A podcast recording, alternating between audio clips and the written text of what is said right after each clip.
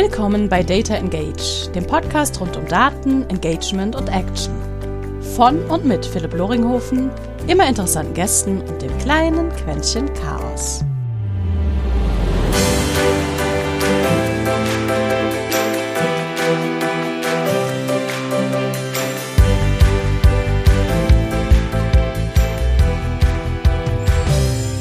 Und herzlich willkommen zu einer weiteren Episode eines kleinen verschlafenen Podcasts aus ähm, zurzeit einem tief verschneiten Vorarlberg, nämlich Data Engage, ein Podcast rund um Daten, Marketing, Sales und was wir alles für manchmal Schindluder damit treiben können.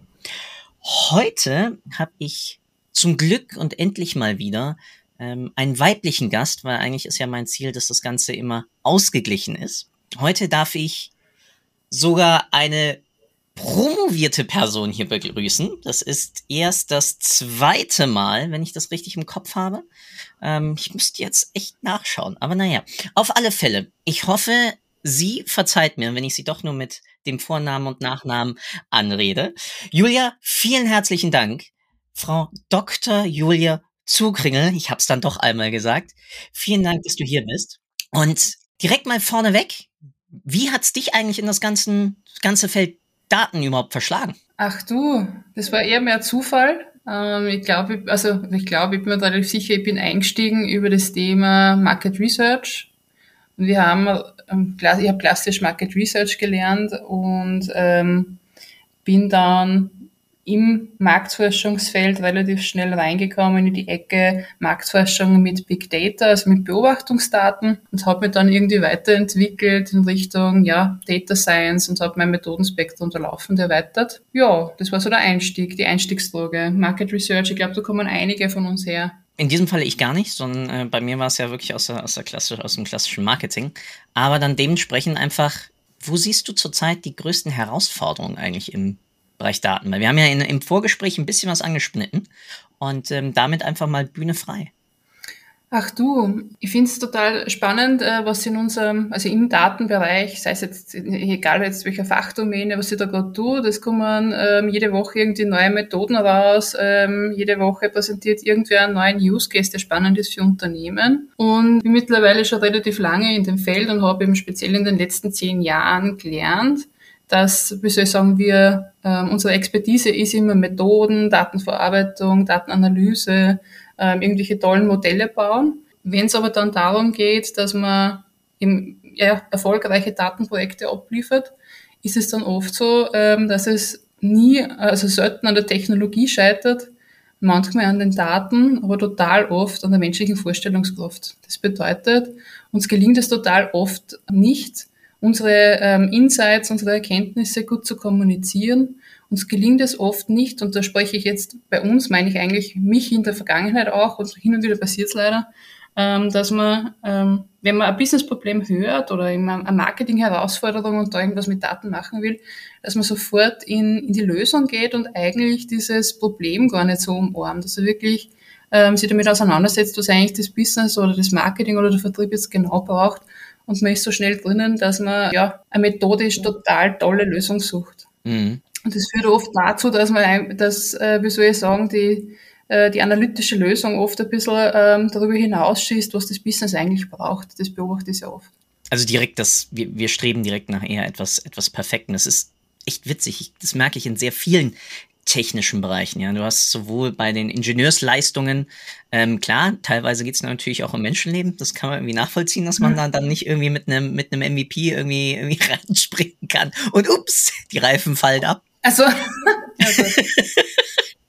aber auf der anderen Seite natürlich wir im im im Tech-Bereich auch, wenn du dann irgendwie mit einem Entwickler schnackst und sagst, okay, wir brauchen halt das und das die Data Piping, ja, also mit einem Data Engineer dann sprichst, dann wird's halt auch direkt irgendwie perfekt gemacht, anstatt zu schauen, hey, mhm. kriegen wir die Daten vielleicht erstmal als ein, als ein einfaches CSV oder mhm. auch dann in den Analysen. Ja, wir, wir schmeißen es halt dann direkt in irgendwelche KI-Modelle, anstatt zu schauen, besteht überhaupt eine Korrelation oder gibt es überhaupt äh, einen, einen Mehrwert, ja, also der mhm. wunderbare Proof of Value äh, mhm. bleibt halt, oder vorher halt auch ein Proof of Concept, ja, bleibt halt da teilweise, teilweise auf der Strecke. Aber ich glaube, du sprichst was sehr Wichtiges an, dass Kommunizieren dann auch dieser Lösung und das Kommunizieren des, des Values, also des Wertes, ja, jenseits mal des monetären Wertes, sondern auch, was bringt es dir, lieber Kollege, wenn du jetzt diesen Report nutzt oder diese, diese Vorhersage dann mit deinen Daten fütterst oder all das, wie können wir dir damit das Leben leichter machen? Ja, genau. nee, genau in, de, in, in dem Umfeld. Was hast du bis jetzt über all die Beratungsprojekte, ähm, die ihr ja macht, ähm, bei euch eigentlich da gesehen, wie man, wie man da ein bisschen in der Kommunikation irgendwie aktiver sein kann, dass man Leuten hilft, den Wert solch einer Lösung hm. zu verstehen. Hm. Ja, also ähm, was, was wir total oft beobachten, ist immer wieder, und ich kenne das einfach selber so, das ist Story of my life.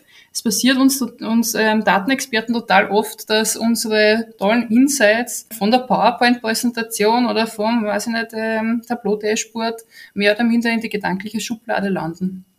Und das passiert deswegen, weil ähm, auf der einen Seite unser Gehirn nicht richtig dafür gemacht ist, wirklich nur Fakten zu, zu verarbeiten. Es fällt uns schwer, da aufmerksam, äh, die Aufmerksamkeitsspanne hochzuhalten.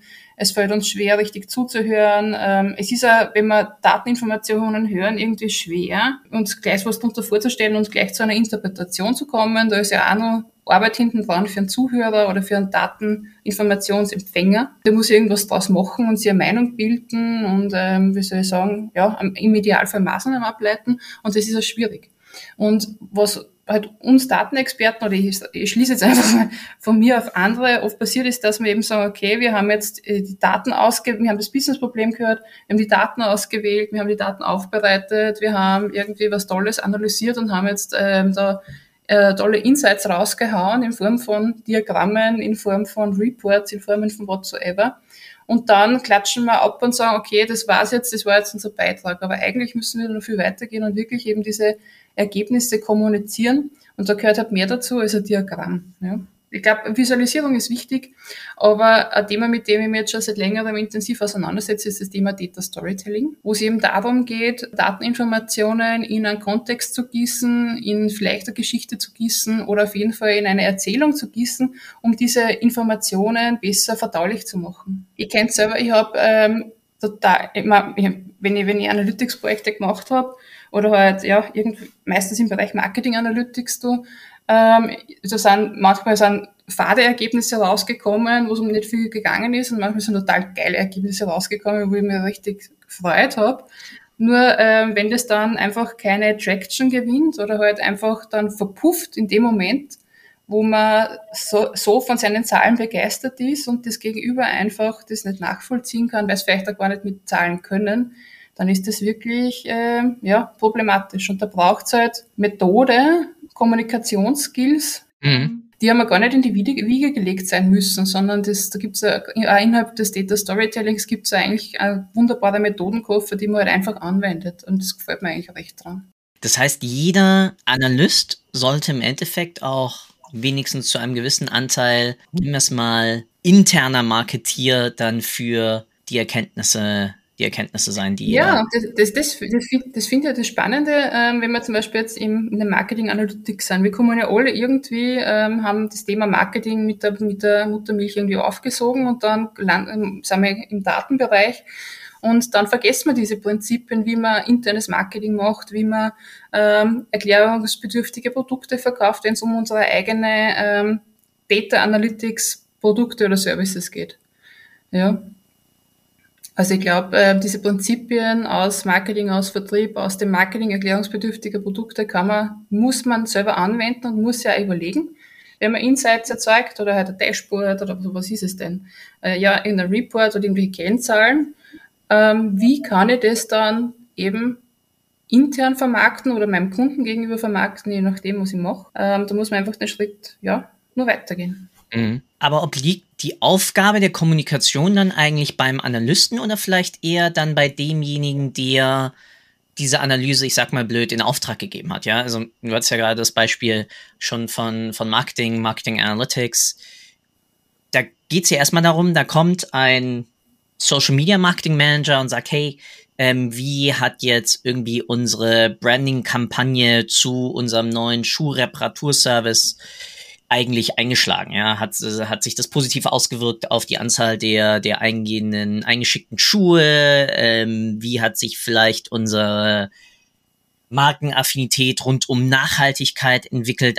Liegt es dann noch immer am Analysten, der dann reingehen muss und sagen muss, trala, so ist die ganze Geschichte herum, oder ist es dann nicht eigentlich am Besteller, der sich dann basierend gemeinsam mit dem Analysten dann hinsetzt und sagt, okay, so können wir das jetzt in der Gesamtcompany weiter verteilen, diese Learnings? Ich glaube, du hast da absolut recht, es braucht beides, eben auch diese Business Expertise als Auftraggeber.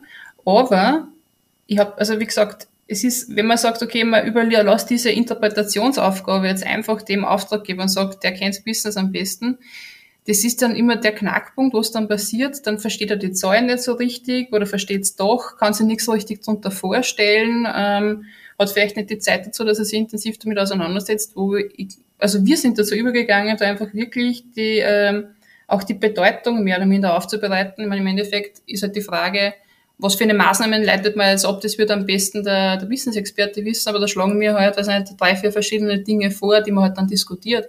Aber man muss halt schon diese, wie soll ich sagen, was muss ich jetzt, was heißt das jetzt und was wäre jetzt zu tun, schon auch vorformen, damit man mit dem ins Gespräch gehen kann, damit es dem auch leichter fällt. Weil wie gesagt, es, es verpufft einfach so schnell, wenn man da quasi nur Daten rüberschiebt oder halt ein Diagramm und sagt, so, mach jetzt damit, was, was du meinst. Äh, man muss dem Ganzen auch schon Bedeutung geben, damit der das dann nicht in die Schublade schiebt und sagt, ja, ist jetzt nicht so wichtig oder ist jetzt nicht so spektakulär oder, keine Ahnung, bringt uns vielleicht jetzt gar nicht so viel. Also wirklich das Ergebnis einmal, ja, promoten und damit dann dem Beauftragenden eigentlich schon allein ein bisschen das Futter und das Fundament geben, dass er daraus dann diese gesamte Geschichte halt stricken kann. Ähm, was haben wir daraus gelernt? Wie können wir mit diesen Erkenntnissen weiterarbeiten? Was sind möglicherweise auch Follow-up-Analysen, die wir jetzt daraus dann angehen könnten? Du hattest vorhin vom Methodenkoffer gesprochen, da, da drumherum. Mhm. Können wir da ein bisschen noch einsteigen? Ja, selbstverständlich gerne. Ja, wenn man sagt, okay, man hat jetzt letzten Endes Insights stehen, oder nennen wir es immer Insights oder halt ein Dashboard oder Erkenntnisse, Kennzahlen, dann ist halt immer die Frage, na, wie geht man da jetzt weiter? Weil eigentlich die Insights ähm, selbst haben jetzt ja noch keinen Mehrwert, sondern wenn man sagt, ein Business Value aus einer Datenanalyse passiert ja erst dann, wenn irgendwer Maßnahmen umgesetzt hat und gesagt hat, so, ähm, die, was nicht, die, die, die Kampagne auf diesem Social Media Kanal hat jetzt nicht so richtig funktioniert, das sind, sind die, die Zahlen dazu. Oder eigentlich Business Value besteht ja erst dann, wenn man sagt, okay, man, man ändert die Kampagnen oder ändert vielleicht den Social Media Kanal ähm, und, und, und setzt da quasi was um. Ähm, da muss man sich halt, wir fangen immer damit an, wenn wir sagen, okay, wir tun jetzt mehr oder minder das, die, diese Datenergebnisse in einen Kontext packen, dass wir uns zuerst einmal genau anschauen, ähm, was wollen wir denn erreichen, was soll denn das Gegenüber tun? Ja, es geht darum, dass man eine Maßnahme setzt, dass man vielleicht ähm, ja, Kampagnen verändert, äh, weil uns das die Zahlen sagen oder eben einen anderen Kanal auswählt. Und dann machen wir im Endeffekt ähm, mehr oder minder eine Audience-Analyse, schauen uns an, ähm, wie schaut denn so das mentale Modell aus von, ähm, von unserem Publikum, von unserem Auftraggeber, was glaubt denn der, wie die Welt funktioniert. Wir schauen uns an, was hat denn der überhaupt für eine Möglichkeiten, dass er, also was, was kann er denn für eine Handlungen überhaupt setzen? Wen muss er denn selbst überzeugen, wenn man jetzt irgendwie an eine Strategie dran denkt? Und ähm, wenn wir quasi das äh, uns ein bisschen überlegt haben, dieses ähm, auch die Jobs to be done von unserem Gegenüber, dann formen wir, ähm, gehen wir eben in, in eine Geschichte eine, die wir formen oder in einen Informationsablauf, die wir formen. Und da ist eigentlich eine der wesentlichen Aufgaben die, dass man mal auch herausfindet von diesen ganzen Analysen und, und, und Zahlen und Ergebnissen, die man da vor sich hat und die ja sehr detailreich sind, was denn eigentlich diese eine Message ist, die jetzt wirklich den Unterschied macht, die jetzt die Kernaussage ist. Und ich kenne das von mir selbst, wenn man, wenn man da ähm, Analysen macht, vielleicht da über breitere Themen hinweg und da unterschiedliche Erkenntnisse in einem Insights-Board vielleicht drinnen sind, dann fällt es einem oft total schwer, dass man eben das runterbricht auf eine Kernaussage. Und da gibt es auch ja, Methoden dazu, die einem dabei helfen. Aber es ist halt wichtig, wirklich diese Kernaussage herauszuformen und zu sagen, okay, Und das ist jetzt der Punkt, um den muss ich du scheren und das ist jetzt der Punkt, der ist eigentlich das Wichtige. Wieso nur eine Kernaussage? Weil unsere Aufmerksamkeitsspanne einfach relativ gering ist und wenn man zu viele Aussagen dem Gegenüber oder zu viele Learnings dem Gegenüber präsentiert, dann sind die total schnell überfordert. Ja? Und äh, es fällt ihnen schwer, dann einzelne Maßnahmen für diese einzelnen ähm, Aussagen ähm, abzuleiten und da was umzusetzen. Das heißt aber folgend, dass auch der Analyst auch das Domänenwissen haben muss, um entsprechend dann aus all den Erkenntnissen und auf Basis der Jobs to be done und dementsprechend auch der, der Analyseziele des Rezipienten dann genau sagen zu können, okay, das ist jetzt genau der Main Driver, der, der, der größte Mehrwert, den ich, den ich da jetzt nach vorne bringen kann. Das ist ja noch immer etwas, etwas schwierig, diese Selektion dann aus nicht, ich sag mal blöd, Endanwendersicht irgendwie, irgendwie rüberzubringen, oder? Hm. Ja, also da bin ich grundsätzlich total bei dir und ähm, da glaube ich auch ganz fest dran, dass Analysten einfach gerade die Fachexpertise brauchen zum gewissen Grad. Ja, unser Job ist immer nur, ähm, wie soll ich sagen, das, die des Methodikers. Aber deswegen glaube ich auch, dass es keinen Sinn macht, dass man Analyst wird, ähm, domänenunabhängig. Im Sinne von, heute mache ich Marketing Analytics, morgen mache ich Finance Analytics, weil es die gleichen Methoden sind. Ähm, es braucht immer der eigentliche Mehrwert unserer Analysearbeit, ähm, entsteht eigentlich in dem, in diesem, ja, in der Verbindung mit dem Domänenwissen, in dem, dass man Ergebnisse interpretiert. Und die Interpretation muss man als Analyst schon ein Stück weit machen. Mhm. Die kann man, die kann man nicht den anderen überlassen. Da glaube ich einfach ganz fest dran.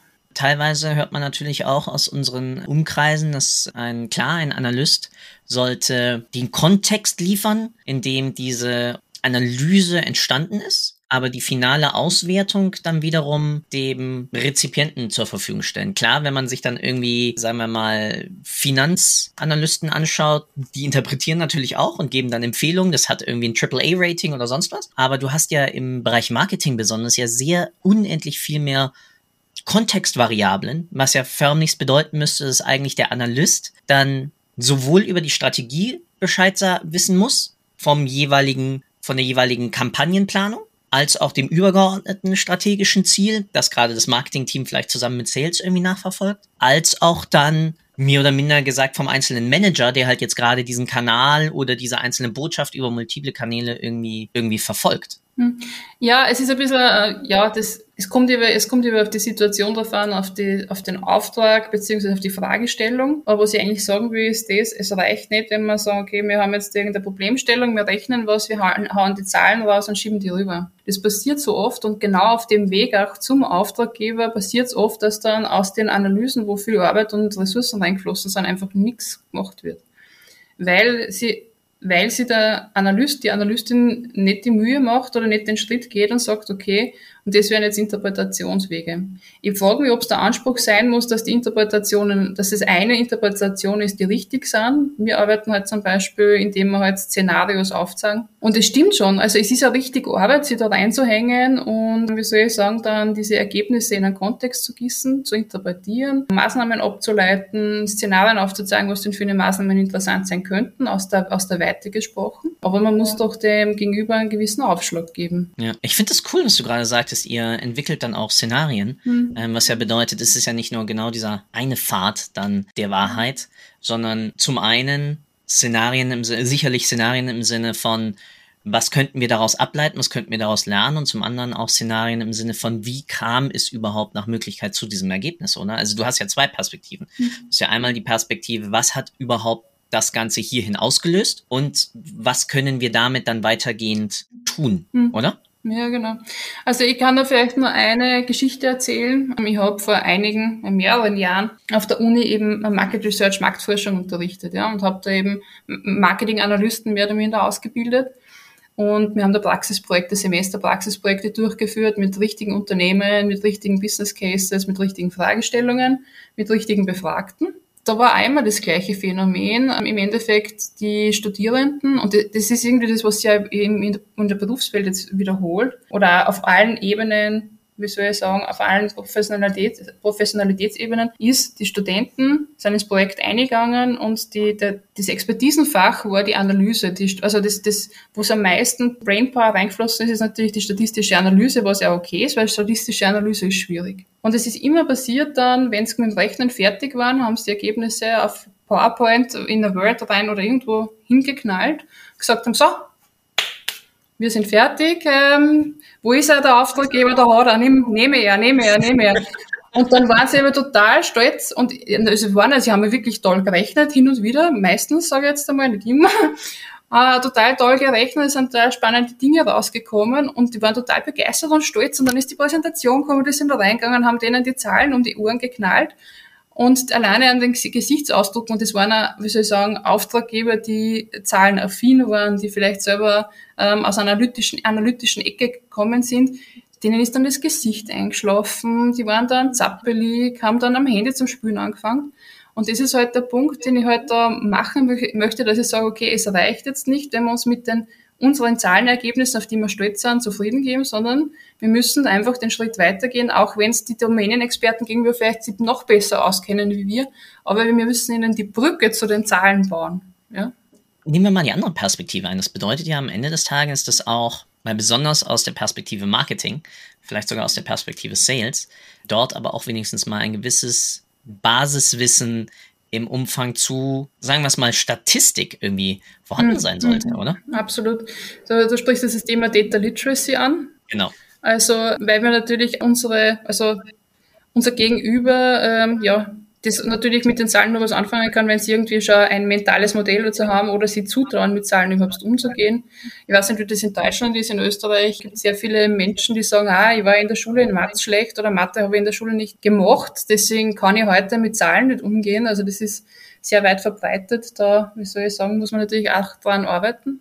Aber das Thema Data Literacy ist ein großes, weil was ich halt schon erklärt habe, ist, dass wie soll ich sagen, sehr viele äh, Business-Entscheider sich oft schwer tun ähm, in der Unterscheidung von einem Mittelwert und einem Median. Müssen sie es wirklich unterscheiden können? Ich denke mir jetzt einmal, ja. Oh ja. Aber da haben wir eben auch das, man im Endeffekt mit, mit den ganzen Möglichkeiten, die wir aus der Datenwelt haben, was hat sich da jetzt historisch entwickelt? Früher haben in einem großen Unternehmen zwei Leute mit Daten können müssen. Ja? Das ist das eine, war der, der Geschäftsführer oder der Top-Leader, der eben schauen hat müssen, wie entwickeln sich die Zahlen, wie treffen wir große Business-Entscheidungen. Der hat in, seinem, in seiner Ausbildung wahrscheinlich, ist, ist dazu ausgebildet worden und der hat dann ähm, noch einen Analysten gehabt, vielleicht was er Volkswirt, äh, Ökonom in irgendeiner Form, vielleicht was er Statistiker, der hat sich richtig ausgekannt und der hat ihm das, das dann gerechnet und auch persönlich erklärt. Ja? Mhm. Heute, wo wir in allen Wissensbereichen Daten zur Verfügung haben und ähm, auch ja das ganze Zeit schnelllebiger ist und wir eben auch mehr auf Daten zurückgreifen, müsste sich ja jeder auskennen. Und es wird immer davon, ausgegangen, okay, ähm, ja, die einfache Statistik oder Prozentrechnen lernt man in der fünften Schulstufe. Und das müsste eigentlich jeder können, aber eigentlich muss man die Leute dort abholen und eben auch ein Stück weit schulen. Wir haben da jetzt ein kleines Data Literacy Programm aufgestellt, wo man jetzt spielerisch in, in Vormittagen mehr oder minder im Bereich Marketing Analytics oder im, im Bereich Sales Analytics zum Beispiel, da anhand von Unternehmensbeispielen ähm, Data Literacy schulen und ähm, das ist halt ein super wichtiges Thema, wenn wir halt dann draufkommen, okay, die Leute tun sich einfach wirklich schwer mit den einfachsten Dingen. Und wir gehen immer davon aus, das Gegenüber weiß das alles, aber ähm, man muss halt ein Stück weit mitnehmen. Es wäre eigentlich ein perfektes Format immer fürs Mitarbeiter-Onboarding direkt zu sagen, hey, wir machen hier jetzt auch, das muss man natürlich ein bisschen interessanter verpacken, aber eigentlich kriegst du hier nochmal Math and Statistics 101 einmal von uns noch mitgegeben, damit du genau aktiv dann auch mit den Daten, Fakten und Zahlen, die wir benutzen, umgehen kannst. Plus dann hinten dran vielleicht sogar, ich weiß es nicht, eine Art Dataflow-Karte dann wenigstens, dass du so grob weißt, mhm. ähm, wo was herkommt. Spannend. Ah, das, mhm. ist, das ist echt cool. Ja, also ich kenne es ja von Unternehmen, mit denen wir auch zusammenarbeiten, die halt zum Beispiel eben größere Data Science Abteilungen schon haben, die halt dann auf der einen Seite halt so Lo-Fi Schulen, also quasi die Basic Skills ähm, vermitteln. Ich finde halt das, den, den Vorschlag, den du brauchst, dass das im Onboarding-Prozess finde ich total charmant. Also ich glaube, dass das total sinnvoll ist zu dem Zeitpunkt schon. Die, die machen es aber noch so, die haben eben diese Basic Skills und auf der anderen Seite machen es für Leute, die, um die Leute eben mit den Hype-Themen ein bisschen mehr zu einzufangen, machen so äh, Mini-Data Science Curricula. Also im Endeffekt so Data Science erklären, äh, was sind denn diese ganzen Passwords, künstliche Intelligenz, wie kommt man denn dahin? Für die Leute, die sich halt ein bisschen mehr interessieren. Ne? Ja, weil es hilft auch einfach dabei, dann die Rezipien also Sender-Rezipienten-Problematik, die wir ja haben, so abzubauen, dass man wenigstens davon ausgehen kann, dass das Gegenüber oder ich selbst auf einem wenigstens vergleichbaren Fundament sind. Und wenn das die Company halt nicht anbietet, dann habe ich halt wirklich wieder diese, diese massive Unterscheidung der, der Fähigkeiten, wo ich dann gar nicht davon ausgehen kann. Und dann sorgt das natürlich auch dafür, dass dann in der Kommunikation und dann besonders auch im Data Storytelling ähm, ich ja auf einem ganz anderen Niveau anfangen muss, dementsprechend auch länger brauche und dementsprechend dann doof gesagt sich das viel mehr zieht und dann wie du es ja vorhin schon beschrieben hattest, irgendwann dann ich in äh, schlafende und müde Gesichter schaue und die Leute halt irgendwann aufs Handy schauen, weil halt nicht alles gleiche Fundament haben und dadurch in einem Meeting einige dann ganz interessant drauf starren, weil sie irgendwie was Neues erfahren und die anderen aber auf der anderen Seite. Daher bin ich auch ein Freund bei solchen Sachen von vorher lesen anstatt vorlesen. Das heißt, ich schicke den Leuten vorher die Analysen und teilweise dann auch schon die ersten, nennen sie auch Szenarien, ja, Ergebnisse mit. Aber mit dem forcierten Aussagen, wer das nicht vorher liest, der betritt auch gefälligst nicht den Meetingraum dann, sondern der Meetingraum ist, ist für die Diskussion da um aus diesen Erkenntnissen dann Wissen zu schaffen und nicht erst dann dabei, dass wir alles nochmal irgendwie durchkauen für euch, weil ihr zu faul wart und zu, jetzt nicht doof sagen, aber zu restriktiv mit euch selbst, damit dann das Ganze irgendwie für euch aufzuarbeiten. Ja, spannend, äh, schon sicher ein spannender Ansatz, die Leute vorzubereiten da hast du sicher, wie soll ich sagen. Ähm, ja, es reduziert den Aufwand in dem Meeting und damit dann auch die Dauer, die du, die du dabei hast. Und damit natürlich dann auch die, das Zeitinvest. Und das, das führt dann natürlich dazu, dass du besser dann wiederum vorneweg, was wir ja besprochen hatten, im, im Storytelling direkt auf die interessanten Sachen kommen kannst, die anderen damit begeistern kannst, aber sie auch herausfordern kannst, viel einfacher.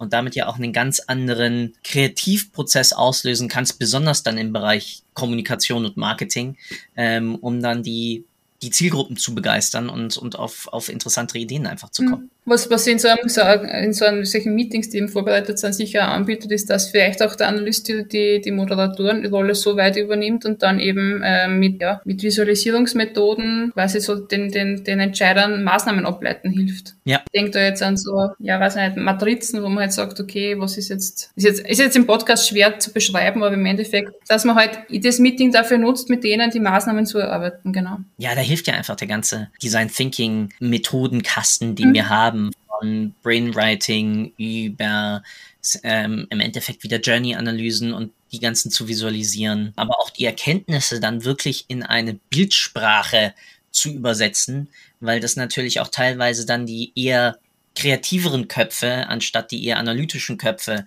ähm, dann ja auch wiederum anregt, dass diese auch Bilder äh, vor ihrem inneren Auge entstehen. Sau spannend. Ja, also ich glaube, da, da wird sich noch einiges tun, wie man wirklich diesen Motivationsfaktor noch mehr in dieses Auseinandersetzen mit Zahlen, Daten und Fakten mit reinbekommt. Ja, also das ist, ich sag das, ich sehe das so, dass das quasi das mit dem steht oder fällt, das Fortschreiten von dem, von der Data Economy, vom Data, von der, vom Data-Driven Unternehmen. Entweder ja. wir kriegen das hin oder der Hype ist jetzt dann vorbei und es interessiert sich keiner mehr für Data and Analytics. So schaut's ja. aus. Ja, es, es wir müssen da wirklich ran. Ja, weil so langsam müssen einfach, so langsam muss der Return einfach auch in der breiten Masse sichtbar werden und einfach in die Unternehmen zurückkommen und nicht nur uns äh, entweder nette Freelancer oder Beratungshäuser oder auch interne Data Labs irgendwie äh, mit durchfüttern, wenn nicht wirklich langsam mal der Mehrwert dadurch entsteht. Mhm. Julia, traumhaft, echt vielen, vielen Dank. Wie immer mega anregend und sau cool, wie wir einfach einmal durch die gesamte Phase von wir müssen irgendwie aus Daten etwas bauen zu wie kann ich es eigentlich dann vermitteln und dem, dem Gegenüber einfach mitgeben.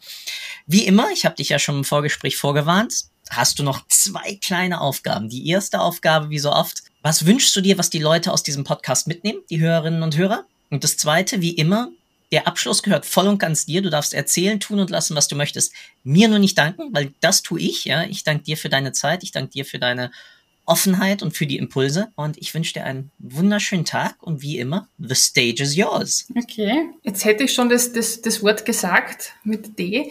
Ich habe mich sehr gefreut, ähm, hier zu sein für die Einladung. Was sollen Sie die, die Zuhörer mitnehmen? Ich glaube, unsere Expertise ist in den in den statistischen Methoden, vielleicht auch in Machine Learning Methoden, in welchen Methoden auch immer. Und wir sind, das, das ist auch der Grund, wieso wir da sind, aber wir, wir sollten uns wirklich äh, um die Kommunikation, um gehirngerechte Datenkommunikation kümmern, damit unsere Projekte einfach erfolgreicher sind und wir mehr ähm, Value produzieren fürs Business. Dazu lade ich ganz herzlich ein. Zweiter Punkt, was ich noch quasi mit, sonst noch mitgeben möchte, ist, wer dabei Unterstützung braucht. Wir werden jetzt ab Ende Jänner ein Data Storytelling Bootcamp anbieten. Das ist ein Online-Format, wo wir eben die Methoden ja, präsentieren, zur Verfügung stellen. Wir bieten auch eine Schulung an, die heißt Dateninitiativen intern vermarkten für Data Experts, wo wir einfach mal ein bisschen aus der Fach, aus der Datenfachdomäne raussteigen und uns einfache, sehr einfache Methoden anschauen, wie man denn eigentlich mehr Grip und äh, Hebel erzeugt im Unternehmen mit seinen Ergebnissen. Genau. Ja, das kann ich in dem Kontext anbieten oder sonst einfach follow und Fragen stellen. Wir sind eh immer offen für, für freien Austausch. Cool. Vielen Dank und wir sprechen ja, uns. Ciao, ciao. Danke für deine Zeit.